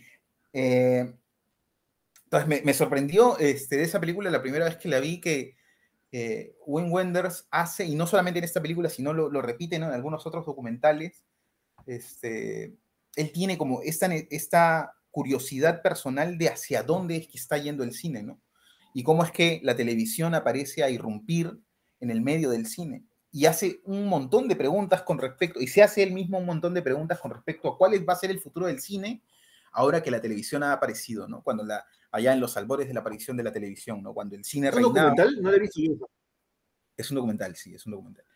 Eh, entonces, en base a, estas, este, a, este, a, estos- a este punto de vista, a estos cuestionamientos que Wim Wenders se hace, ¿no? Eh, y se está haciendo con respecto al cine, es que él aborda, eh, e- él aborda sus películas, ¿no? Y esa preocupación, aunque no la plantea directamente, está implícita en las cosas que graba, ¿no? En las cosas que graba él literalmente, él mismo, con su videocámara, con su cámara de, este, eh, con su videocámara, esta la hace con videocámara, eh, y cómo es que empieza a, registrar a, a Yamamoto de, de distintas maneras, ¿no? A partir de su punto de vista, de su perspectiva y de lo que él piensa del cine, ¿no? Por eso para mí es tan fundamental, eh, me parece que es fundamental en la forma de abordar las películas, cuál es la posición que tú tienes con respecto a eso que tú estás haciendo, ¿no? Al arte que tú estás haciendo, ¿no? Eh, no es escribir por escribir, no es hacer películas por hacer películas, ni hacer música por hacer música, ¿no? Sino es que eh, el artista o el, o el artesano tiene también una posición con respecto a ese arte, ¿no? Y cuando esa posición con respecto a ese arte se transmite en la película, pucha, ahí hay, hay un estilo y ahí hay este, eh, seguramente muy, muy buenas películas, ¿no? Notebooks uh, of Cities and Clothes es, este, es una de las películas que, eh, que, más, que más me marcó, que más me gustó compartir, ¿no? Que disfruté compartir este, en, en ese momento con Carlos y con, y con Pepe, que nos acompañaba en ese momento, ¿no? Y la otra película que, que recuerdo, estaba pensando mucho también, que me gustó mucho ver, este, fue eh, Cold War, ¿no? Esta película que propuso eh, Jonathan de Paul Paulikowski, ¿no? Eh, Cold War de, de Paulikowski yo había visto este, Ida, ¿no? Por supuesto, Ida con sus, con sus ritmos, Ida con su, su composición tan particular de, de, de techos vacíos, ¿no? Este, de, mucho, mucho, mucho aire en el techo, ¿no? Eh, con esta construcción cinematográfica como de la imagen tan pictórica, ¿no? Eh, y, claro, y cuando Vida, por supuesto, me, sorprendió, fue este, como un hito. Eh, yo recuerdo además que fue en la, la, vi en la época de la escuela de cine, cuando yo empezaba a adentrarme con más profundidad al mundo del cine y fue sorprendente para mí ver una película como esa, ¿no? Que en ese momento, además debo decir que la sentí, la sentí lenta, porque estaba acostumbrada a ver otro tipo de cosas, este, eh, digamos, más influenciada por el cine de Hollywood, ¿no? Pero, que, que, que, maneja otros ritmos. Y cuando vi muchos años después Sida, más bien me pareció muy rápida, ¿no? No muy rápida, pero me pareció que estaba, que estaba en sus, Y con este, y Cold War tiene, tiene también esa situación, ¿no? Eh, tiene, me generó también esa, esa impresión, ¿no? De, primero que estaba frente a una persona que tiene un control absoluto sobre la imagen cinematográfica, ¿no? Que eso es fundamental, ¿no? Este, incluso en muchos momentos eh, planeando o planificando eh, rodajes este, cinematográficos de cortos que hicimos con Carlos, de cortos en la escuela y eso, siempre por ahí alguien comentaba de la posibilidad, eh, yo recuerdo de la posibilidad de, de em, grabar a dos cámaras o a tres cámaras como para resolver una secuencia. Ya, pero aquí pongamos dos cámaras, una con él, una con él y ahí resolvemos la secuencia. Y eso a mí me parecía como, eh, como una aberración, ¿no? Me parecía como, como atroz, porque, este, porque pierdes el control sobre la imagen, ¿no? Porque es imposible que tú como director eh, estés concentrado, plenamente concentrado en dos imágenes que son diferentes este, y que van a ofrecer cosas distintas eh, a la vez, ¿no? No puedes estar concentrado en eso, ¿no? Y por supuesto, yo pienso eso porque yo siento que cuando, las veces que he dirigido, por lo menos, casi siempre dirijo desde la, desde, desde la cámara, ¿no? O sea, siempre desde la construcción de la imagen. Pero no todos los directores construyen desde, o dirigen desde la construcción de la imagen, ¿no? Eh, algunos dirigen desde la actuación, este, otros eh, dirigen desde, desde el arte, o sea, se dirigen desde muchos lados distintos y eso depende del know-how y del bagaje que cada uno tenga, ¿no? Eh, y, eso me hace pensar en el cine de, de Paulikowski, ¿no? Que además había hecho documentales antes, ¿no? Este, de, de hacer ficción, eh, en que él tiene un control absoluto sobre la imagen, ¿no? Y que cuando él está rodando, su mente está concentrada en lograr la imagen que, este, que la película necesita, ¿no? Y si a eso le sumamos el guion extraordinariamente construido de Cold War, ¿no? Con esa secuencia final que es brutal, que se presta también a múltiples interpretaciones. Y de hecho, hace una semana y media, este, eh, en el trabajo, me estaban trayendo el material para empezar a editar algunas cosas. Y este, como para matar el tiempo, yo puse YouTube y puse Cold War. ¿No? Eh, no, miento, no puse YouTube empecé a revisar las películas que tengo en mi USB y tenía Cold War. Y, y, empiezo a ver determinadas secuencias de Cold War mientras, mientras esperaba y me voy de frente a la secuencia de la primera vez en que este, la chica canta en París, ¿no? Este, que, me encantó, la escuché completa, ¿no? La disfruté. Y, después me fui a la secuencia en la que eh, el, el, personaje principal con las manos destruidas se va a visitarla ella, ¿no? Que se ha casado además con este funcionario de gobierno, ¿no? Que era como el que eh, veía los temas de, arte o de artes escénicas del gobierno polaco y que tiene un hijito, ¿no? Y esa secuencia que es muy graciosa en la que este, este tipo, ¿no? Este, el, el, funcionario la espera con el hijo en los brazos, ¿no? Y ella llega toda ebria, por supuesto, ¿no? Sale ebria del escenario, se cae, y el otro le quiere mostrar al hijito y la otra va a abrazar al otro, al, pianista, ¿no? De las manos destrozadas. Eh, este, me reí y después salté este, a, la secuencia final, que es la secuencia en el templo destruido, donde ellos hacen la ceremonia de casamiento, ¿no? Y ahora sí estamos unidos hacia el final.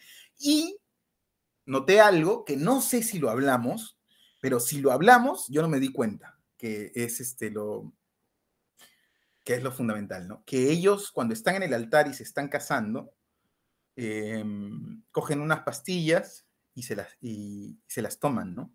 Entonces se van después, al, se van después a sentarse, eh, ya en la secuencia final, se van y se sientan en una banca, ¿no? Eh, y, el último diálogo este, en, el que, todos este, reparamos fue este diálogo de vamos hacia el otro lado y allá todo se, va, se ve mejor o algo así, ¿no? Eh, entonces ellos caminan y se van. Y, y, no sé qué interpretación yo le di en ese momento, pero esta, esta vez que lo vi dije, pues, pues obviamente están muertos. Obviamente están muertos. Yo lo vi de esa manera. Claro, era, era un suicidio, sí. claro, claro, claro, claro. Por eso es tan crudo, ¿no? Es tan, tan shakespeariano, ¿no? Es, pues, es genial, ¿no? no, iban a ser felices en vida, pues siempre los iban a. Es que es un amor. A bloquear de literatura, ¿no? De, es, un amor de el amor de tu vida, ¿no? Y además, o sea, los dos están frente a la cámara, los dos están eh, maltrechos, ¿no? Es como que la, vida los ha destruido, ¿no? Literalmente, ¿no? Este, entonces la muerte se hace como necesaria en ese momento. No se puede seguir viviendo de esa manera, ¿no? Este, y no hay futuro viviendo de, esa manera. Más bien el, futuro se construye a partir de la muerte, ¿no? Que me dejó toda esa sensación, este, toda esa sensación interesante, ¿no? Es, eh, la respuesta al, no puedo vivir sin ti. Más o menos. No sé, yo, lo entiendo también por el lado de, claro, es que es, imposible que ellos estén juntos, ¿no? Tienen demasiadas... Solo que, no es, tiene una la elegancia de un, director excepcional, pues, ¿no? No es, como, no es como Titanic de James Cameron, que se entretenía, pero que termina siendo sencillamente cursi, ¿no? En cambio, esta es... Es dramática. además los personajes, además los personajes tienen los matices necesarios para hacerse convincentes, ¿no? No está, claro, para hacerse reales, para hacerse reales, para hacerse... No, hay héroes, ni, no hay héroes ni villanos. No, por supuesto, no hay héroes, o sea, ambos cometen errores igual de, brutales y en determinado momento ambos se portan de manera canallesca, ¿no? En Titanic, solamente para ponerlo en, como antagonista, eh, la grandeza de Jack, que es el protagonista, no existiría sin, sin ese malvado prefabricado muy, muy malo hasta para tomar agua, que está en Titanic, ¿no? O sea, el otro es bueno porque el otro es muy, muy malo, ¿no? Es un malo, no, es un villano más de tipo que de, realidad, ¿no? Mientras que en Cold War tú ves, pues, la vida misma es un antagonismo, ¿no? Y, claro, incluso el que, el que sería el villano es un pobre idiota, ¿no? Porque está intentando enamorar a la, a la, tipa, pero la tipa, la verdad, solamente, pues, ya, pues, está con él para sobrevivir, ¿no? Y la tipa genial en todo momento, ¿no? Llena de carisma, ¿no? No baila el rock and roll. Claro, claro. Llena de una, diosa, una diosa Sí, sí, sí. Tremenda película, esta película Cold La música es alucinante, el jazz. era una película que yo, eh, entre tantas que le puedo agradecer, agradecer al podcast, porque era una película que yo tenía pendiente. Mm. Sí, yo la vi en el cine, Jesús, ¿ah? Yo la vi en la sala de, de la Lima, ¿te conté? Sí, sí. Eh, buenísima esa película, sí. Esa sala de cine, ya la he mencionado antes, pero me parece. Está bien, gratuita. Una sala muy buena. Aparte, en noviembre siempre hace un festival gratuito, Ricardo Bedoya, que, bueno, no sé si habrá habido este año por la pandemia, pero era gratis, eh, yo, yo iba. He visto buenas películas ahí. En el Festival de la de Lima, que, que por ahora es gratis, pero cuando empiece a crecer va a ser pagado como la católica, ¿no? Como el de la... Sí. Es una, posibilidad. Bueno, ahora me toca a mí, ¿no? Ya, hiciste ustedes, ¿no, Jesús? Ya, perfecto. Entonces ahora me toca a mí. Bueno, es, difícil, ¿no? Yo, yo hemos visto más de 40, hemos visto 46 películas en total eh, a lo largo de este, de este año, ¿no? ¿Cuándo empezamos? A ver, voy a ver exactamente. ¿Cuándo fue colgada la primera? Fue el 22 de febrero, pues colgamos el primer capítulo. Y es, bueno, no hemos llegado al año, pero eh, ya es casi un año definitivamente, 40 y, 43 capítulos con este, 46 películas en total. La verdad que, que la he tenido difícil, ¿no? Eh, quisiera hablar de tantas películas, de tantas, tantas películas, incluso hablabas de este, este documental. Y, y, yo pensé inmediatamente en otro documental que a mí me, me, impactó mucho, ¿no? Y me hizo reflexionar respecto a cómo hemos romantizado la guerra cuando la guerra es algo terrible y es esta película que se llama eh, Silver Water. Silver Water. Es brutal, es brutal. A mí me, me, remeció esa película, ¿no? Pero bueno, no, no tenía mapeada esa hasta, que comentaste pues, el, documental y me vino inmediatamente la, idea a la cabeza, ¿no? Pero me voy a, voy a restringir a, las tres que había, que había elegido para, para no, no, no irme demasiado lejos. Eh, para mí hubieron tres películas interesantes que, yo tuve la, oportunidad de plantear y que, me, y, que me gustó plantear porque me dieron la oportunidad de volverlas a ver e incluso ubicarlas, ¿no? Eh, uno de estos casos fue Despertar el Polvo de Harry Sama, ¿no? Este director mexicano al que yo vi por primera vez eh, en, en, un festival de cine, ¿no? Donde, donde fui a representar el cortometraje que hicimos y pues esta película era lo, mentadito del momento, ¿no? Estaba, todo el mundo estaba diciendo ahí en ese festival, eh, oye, esta película eh, está interesante, en México están hablando mucho de ella. Eh, sin embargo, es una película que se, hizo, se me hizo a mí muy difícil de encontrar posteriormente. Por muchos años estuve dando vueltas buscando esta película. Eh, incluso cuando se dio la oportunidad de, del podcast, ¿no? Y habían pasado, pues esta película yo la he visto en el 2014 la primera vez. Y han pasado cuánto, eh, seis años, siete años, ¿no? Siete años y recién he podido encontrarla. Y la pude encontrar en gran parte gracias a que, gracias a las redes sociales, ¿no? Porque tenemos la suerte hoy en día de poder buscar a estos directores y poderles escribir directamente y poderles consultar dónde están sus cosas. Y más o menos eso fue lo que sucedió con, esta película de, de, Harry Sama, con Despertar el Polvo, que a, mí me impactó, me impactó cuando, cuando la vi la primera vez y pues como les digo, la estuve buscando, buscando, no la encontraba. Y ya cuando yo dije, no, tengo que plantearla de todas maneras para el podcast, porque nosotros planteamos películas, como bien decía Jesús, ¿no?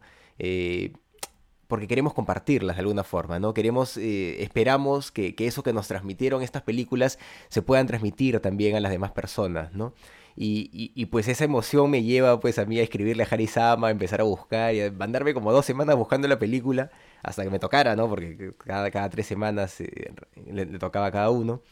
Y pues eh, tengo la suerte de, hallar la película en, una plataforma de pago, que la película me costó dos dólares me parece, y pues eh, la pude ver, la, la, pude compartir con ustedes, ¿no? La pudimos ver juntos.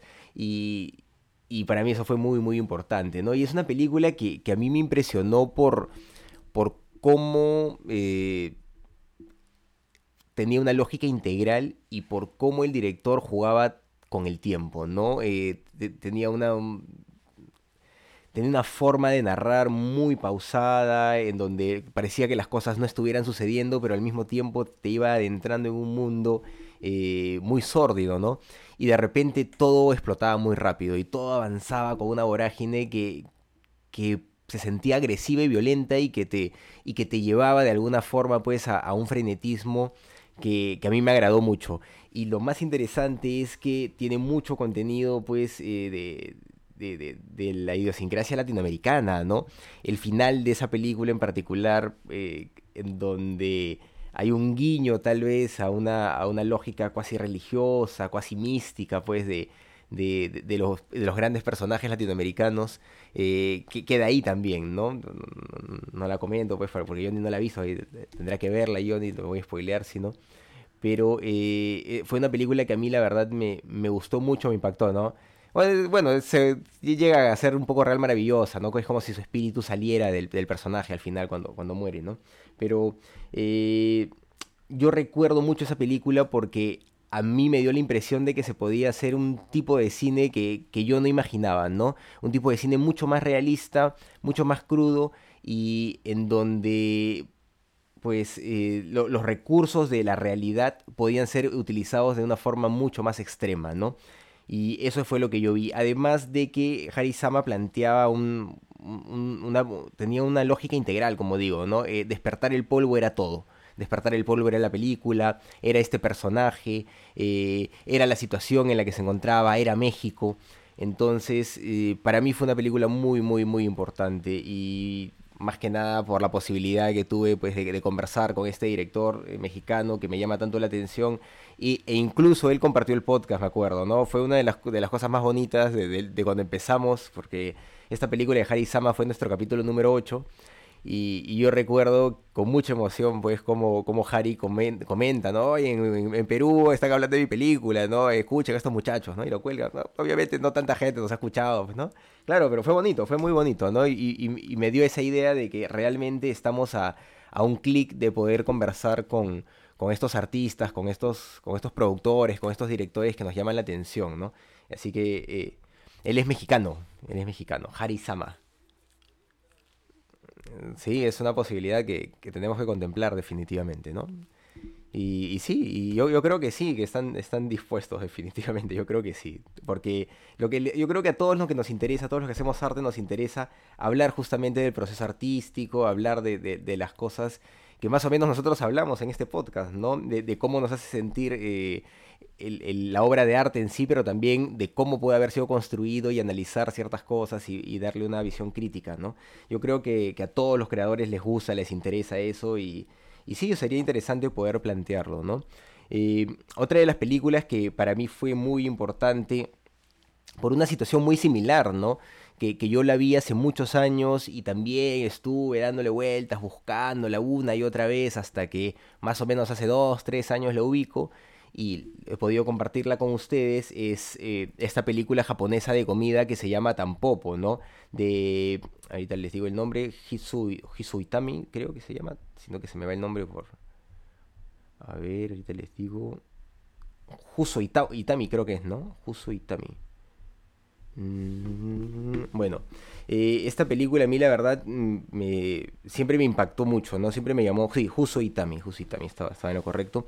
Eh, es una película que desde la primera vez que la vi me, llamó la atención porque también sentí que me daba una lección de cine desde el inicio, ¿no? De, arranque, el planteamiento de, del inicio, en donde sale una especie de yakuza que, que te empieza a hablar de cine y que te dice que ahora van a ver una película, ya me llamaba la atención pero luego cómo se aborda esta película y cómo te narran una comedia eh, vinculada a la comida y que juega pues con, historias separadas que de, alguna forma terminan armando una, lógica concreta también eh, me llamó mucho, mucho la atención, ¿no? Eh, yo disfruté mucho esa película a mis 13, 14 años, la busqué, la busqué hasta que pues muchos años después la encontré y tuve la posibilidad, como les digo, de, compartirla y también para mí fue muy, muy, muy importante porque sí, sí me mostró que, se puede jugar, ¿no? De que uno tiene a veces la idea de que eh, cuando uno narra una historia tiene que ceñirse necesariamente al objetivo del personaje, avanzar en el arco que, en, el, que se está planteando, en, darle una continuidad a una lógica concreta y única de una, historia, ¿no? Sin embargo, tampoco eh, permite eh, jugar con eso, eh, seguir a los personajes y de repente fijarse en otra cosa, ¿no? Y, tener esa posibilidad que me parece tan humana de distraerte, de distraerte en cosas diferentes, pero que por alguna razón te llaman la atención y que muy probablemente tengan algo que ver con lo que tú estás pensando, con lo que estás viendo antes de que te distraigas en eso, ¿no? Y, eso es lo que tiene Tampopo y nos lo muestra permanentemente con, con historias muy divertidas que creo que quedan en la mente de todos. Yo, yo he tenido la oportunidad de mostrar partes de la película a estudiantes de escritura creativa de colegio y, también tuvieron reacciones muy interesantes, ¿no? Pudieron entender cosas de la película, eh, se divirtieron tanto como yo me pude divertir con la película y eso me parece muy, muy, muy valioso. Y una tercera película, pues... Eh, es para pensarlo, como digo, ¿no? Pero yo creo que me decanto por una de mis películas favoritas.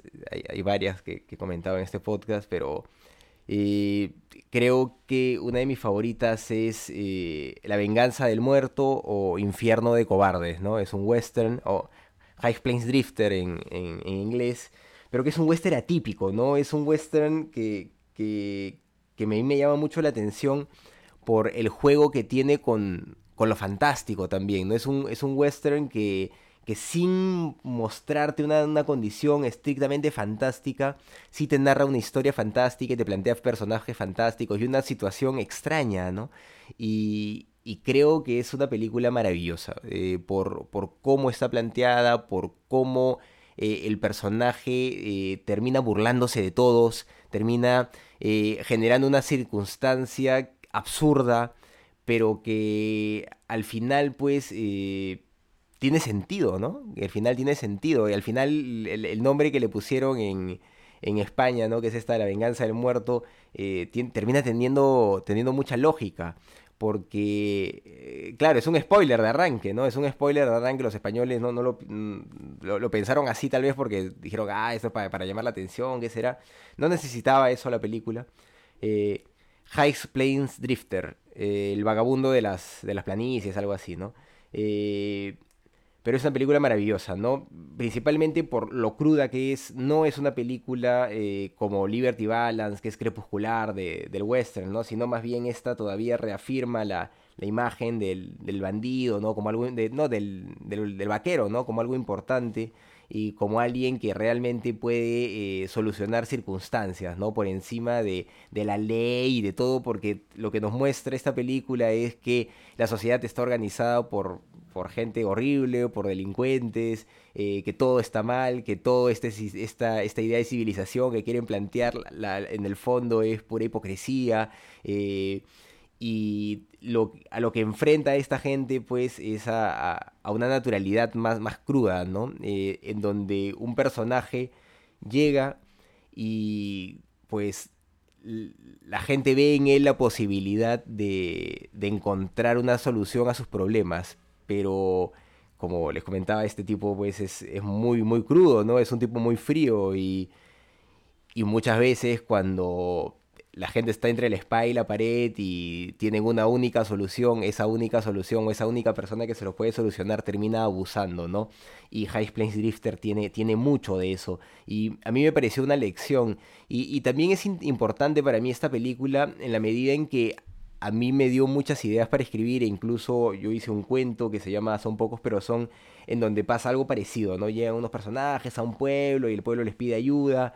Eh, porque pasa algo parecido también, ¿no? Eh, a este personaje le piden ayuda a raíz de que mata a unos bandidos o que mata a unos guardianes y entonces el pueblo está desprotegido, ¿no?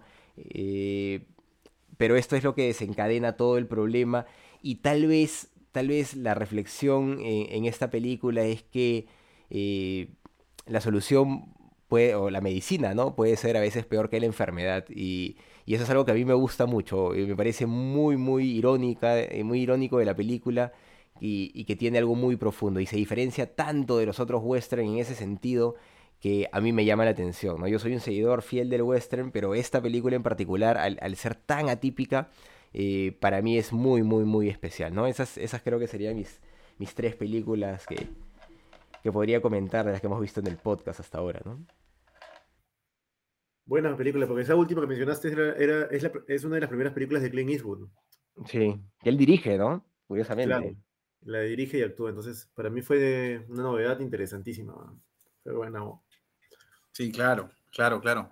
De Clint Eastwood, este, por supuesto, yo había visto este, películas como, bueno, más, más recientes, ¿no? Como el, el Gran Torino, Million Dollar Baby. Este, Río Místico. Río Místico, por supuesto. ¿Cuál es la película que más te gusta de Clint Eastwood? Este, ¿Perdón? ¿Cuál es la que más te gusta de Clint Eastwood? O una de las que más tus favoritas, que verías más veces, tal vez. Difícil, difícil pensarlo, pero o sea, Río Místico me, gustó mucho, ¿no? Clint Eastwood es un director particular, diría yo, ¿no? Porque este, es, un, es un director en el que tú puedes reconocer, eh, por supuesto, un estilo, ¿no? No, no, solamente con respecto a, cómo es que dirige, sino es al, tipo de temas que escoge, ¿no? Y cómo quiere abordarlos. Sobre todo hablo de los últimos, ¿no? Porque los westerns de, de Clint Eastwood, este, yo no los había visto, ¿no? Y esta película tampoco, tampoco no las había visto. Y estos últimos son más bien dramas, ¿no? Hay uno nuevo, hay una nueva película de Clint que se llama Cry Baby, que todavía está. ¿Va a salir recién o ya salió? No sé. Donde él va a actuar. O sea que probablemente sea esa última actuación, ¿ah? Porque ya Clint Probablemente. Noventón, sí. Probablemente, sí, sí. eso viene diciéndonos hace 20 años, Clint Sí, vamos.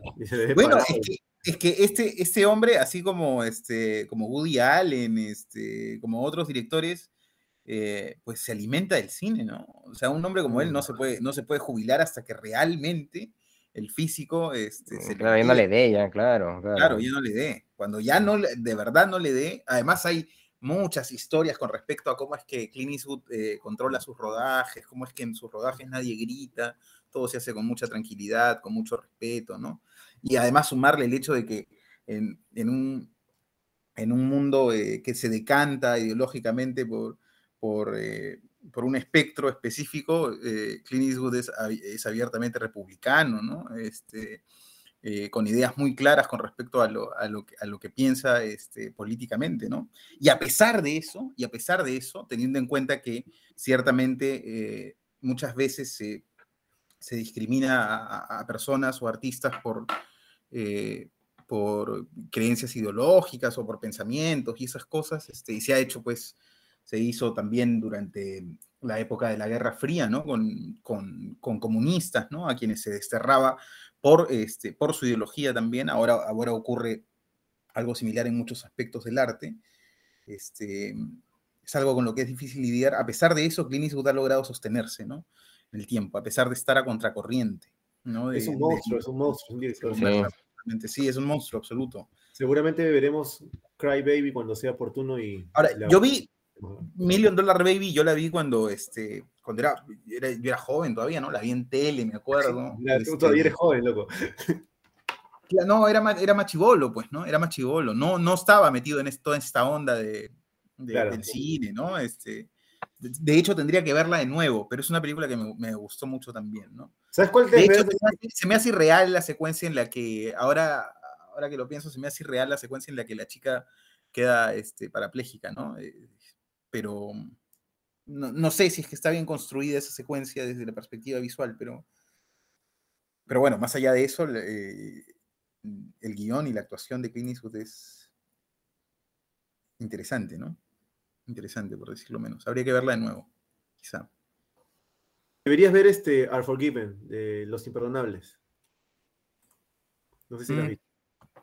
Puede ser. No, no lo he visto, no lo he visto, no lo he Es- visto, pero Ahí actúa este Morgan Freeman también. Bueno, Salen tíos, ¿no? Salen, los, los dos tíos, tíos. mira, actúa Morgan Freeman, Gene Hartman, Richard Harris, Mel eh, y, y Eastwood. o sea, cinco grandes actores dirigidos por Clint Eastwood en, su último western. Es buenísimo, tienes que verla.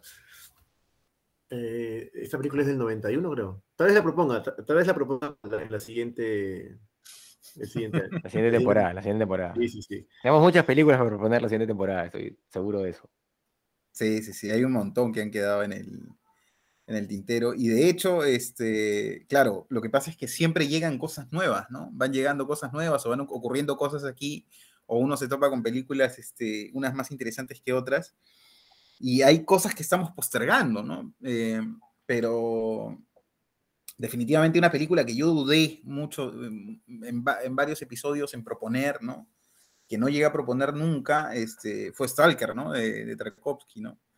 Es eh, una película que es enigmática, pero construida pues, con una... Y además, este, bueno, lo que, lo que comentábamos hace un rato, ¿no? Que los grandes directores no, no solamente hacen las películas por hacerlas, ¿no? Sino que tienen una concepción con respecto al, al arte, ¿no? Una perspectiva, una filosofía con respecto al arte, ¿no? Eh, y de hecho, pues Tarkovsky escribió este libro, este, eh, eh, increíble, sí, en el tiempo. ha sido una experiencia riquísima, ¿no? Tarkovsky es- su nombre nomás dice- llama cine. Algo que se me ocurrió también es podríamos ver la forma de comunicarnos con el- algunos que siguen el, el podcast y ver qué películas sugieren ellos y también a ir matizando más un poco más las no sé. Solo Claro, por- bueno, todos los amigos están ahí invitados a que justamente pongan en los comentarios, ¿no? recomendar algunas películas también, tal vez Claro. hay alguna sorpresa que se- sería interesante eso. Este Bueno, y y eso, ¿no? muchos Pero- documentales, ¿no? O sea, por ejemplo, yo pienso una película que quise proponer bastante también, que está en Netflix, ¿no? Este, es este, El Agente Topo, ¿no? De, de Maite Alberdi, ¿no? Este, es una documentalista chilena que es muy, es muy reciente, es, una, muy, es muy joven ella también, ¿no? Este, alguna película de, de Pablo Larraín, ¿no? Este, Tony Manero, por ejemplo, que es una película que de todas maneras en algún momento tengo que proponer ahí. está en Movie, es ¿no? e- extraordinario, ¿no? Mm. Eh, Tony Manero está en movie, sí, este, que pues si no la han visto, bueno, la propondremos en algún momento, si no, véanla, ¿no? Porque es una película, ver, este, ¿qué películas hemos mencionado hoy? Hemos mencionado este ¿qué- eh, Cold War, ¿qué más hemos mencionado? Sin, sin, sin, eh, Cinema Cinema Paradiso, Cold War, Soñadores, Soñadores. este, Lawrence Anyways, Flores eh, Anyways, Cities and Close. eh, Notebooks of Cities and Clothes, este, ¿Quién mató a Liberty Balance? Mm. Eh, Despertar el polvo, Despertar el polvo, este, y tampoco. y tampoco. ¿Y cómo se llama la de Eastwood, la de Clint Eastwood? High Plains Drifter o La venganza del muerto o Infierno de cobardes. Venganza del Eh, Mal. la venganza del muerto, ¿no? La Así Infierno- conocí yo muchos años, ¿ah? Infierno de cobardes, ¿no? High Plane Drifter, ya. Sí. Tenemos ahí las nueve películas, ¿no? Este, Las nueve películas. sí, sí. Hay Que muchas más. yo- seguramente, yo- si, si el programa hubiera sido mañana, hubiéramos propuesto otras, ¿no? Sí, sí, probablemente. Bueno, entonces ahí. nos vamos con la promesa de volver, muchachos. Claro, claro, estamos volviendo, yo imagino para la segunda semana de enero ya estamos con, con un nuevo episodio. De hecho, hay, eh, tiene que haber sorpresa, no podemos decir cuál va a ser la siguiente película, todavía tenemos que debatirlo entre nosotros y ver quién va a ser el que va a proponer también, quién, quién va a ¿Quién fue el arrancar. último? ¿Quién fue el último? Fue el- Jesús, creo que te toca a ti entonces arrancar, me parece, la próxima temporada, así que vas a Yo- tener una yo- suerte yo ya tengo la película en la mente, ¿ah? si quieren la digo ahorita. Ah, ya, ya, ver, dila, dila, por ver, favor. dale, dale, dale. Ya, como habíamos hablado justamente de eso, yo iría con Los Imperdonables de Clint Eastwood.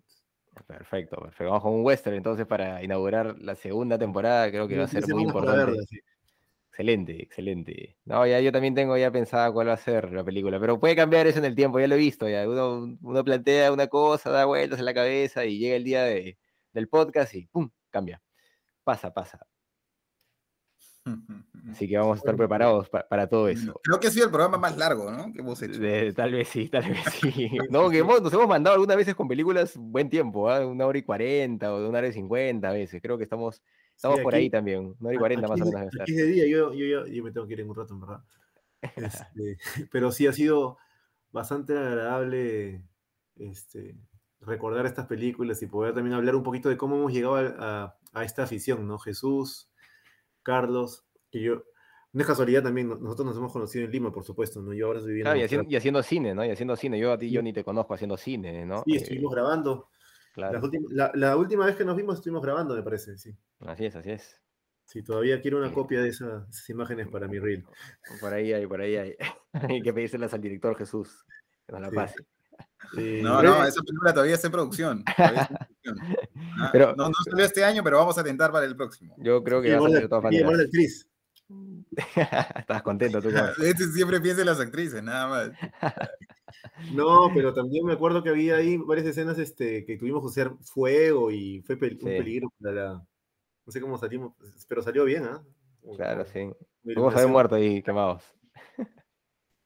Velas, Pero velas. estamos El con velas, hay sí. que- Hay que mencionarle ese de lo de Antonella. Así es, así es. No, bueno, pero es interesante, ¿no? Que hayamos, no, hayamos coincidido justamente haciendo cine y nos encontramos nuevamente en proyectos vinculados al cine, así que yo creo que es algo que nos va a perseguir, ¿no? Es algo que nos apasiona y es algo que, que hacemos realmente porque nos gusta, eh, porque nos hace sentir bien y nos da un espacio para poder conversar y juntarnos como amigos, ¿no? Lamentablemente, como lo dijimos al inicio del programa, nos hemos hecho viejos y el hacerse viejos implica no tener tiempo pues para departir con los amigos, para con- conversar a veces. Y esta, este podcast es una excusa, ¿no? Es una excusa para ver cine, poder conversar y poder divertirnos, ¿no? Es nuestra pichanguita, como bien, como bien dice Jesús. Oye, bueno, el podcast, este, yo creo que una de las cosas que podría ser interesantes en el futuro también es hacerlo audiovisual, ponerlo en YouTube, tal vez con, en, en YouTube, tal vez con imágenes de películas que vamos mencionando y cosas así. Sería interesante. Aparte no estamos tan Claro. viejos, van a ver, Claro, van a ver así. bueno, pues, siempre, yo creo que va- vale la pena mencionar pues, que el podcast es una realidad, primero que fue iniciativa de Carlos, Mm. este, y, y que es una realidad gracias a él, ¿no? Porque, bueno, nosotros obviamente ponemos nuestro tiempo, este, vemos las películas y venimos aquí a divertirnos un rato, pero después Carlos este, se mete a, a editar, eh, sobre todo todas las veces en que Jonathan habla con el micro apagado. o en el que a veces, ¿no? O sea, ustedes no lo escuchan, pero este, hemos dicho por ahí algunas sandés, ¿no? Este, Claro. Después, después borra tiene eso, borra eso, por favor. claro, borra eso. de, "Ah, puta, ¿En qué momento estará? Puta, poderse escuchar todo. ¿no? Carlos, Carlos. Y bueno, y Carlos lo publica al final, ¿no? Entonces es una realidad también a partir de, de- del esfuerzo de Carlos. Ojalá este, podamos llegar repotenciados el próximo año y ojalá con novedades, ¿no? Eh, y bueno, y a ver, veamos también la manera de, de hacer esto viable, quizá con un Patreon, quizá con este, eh, buscando la forma de darle el giro comercial para que sea viable, ¿no? Que quienes nos escuchan, si es que alguien nos escucha, A ver. este, nos ayude de alguna manera a, a, este, a seguir fomentando este espacio que para nosotros es como un, un proto cineclub, ¿no? Así es. Claro, claro que sí. Buenísimo, Así es, entonces. así es. Bueno, nos amigos, ayudan co- compartiendo, básicamente, ¿no? Con eso, eso ya- hacer bastante. A toda la gente que está ahí. eh, una feliz Navidad y un feliz año, pues ya que no nos vemos el próximo año. Que toda la buena vibra para ustedes por allá también, para la gente también. sí, cierto. Así es, amigos. Pasen una bonita. Navidad, bonita fiesta. Si ya nos vemos el próximo año en la segunda temporada de ¿Qué cine pasa? Un abrazo. Chao. Chao, amigos. Cuídense. Muchas gracias. Muchas gracias por todo.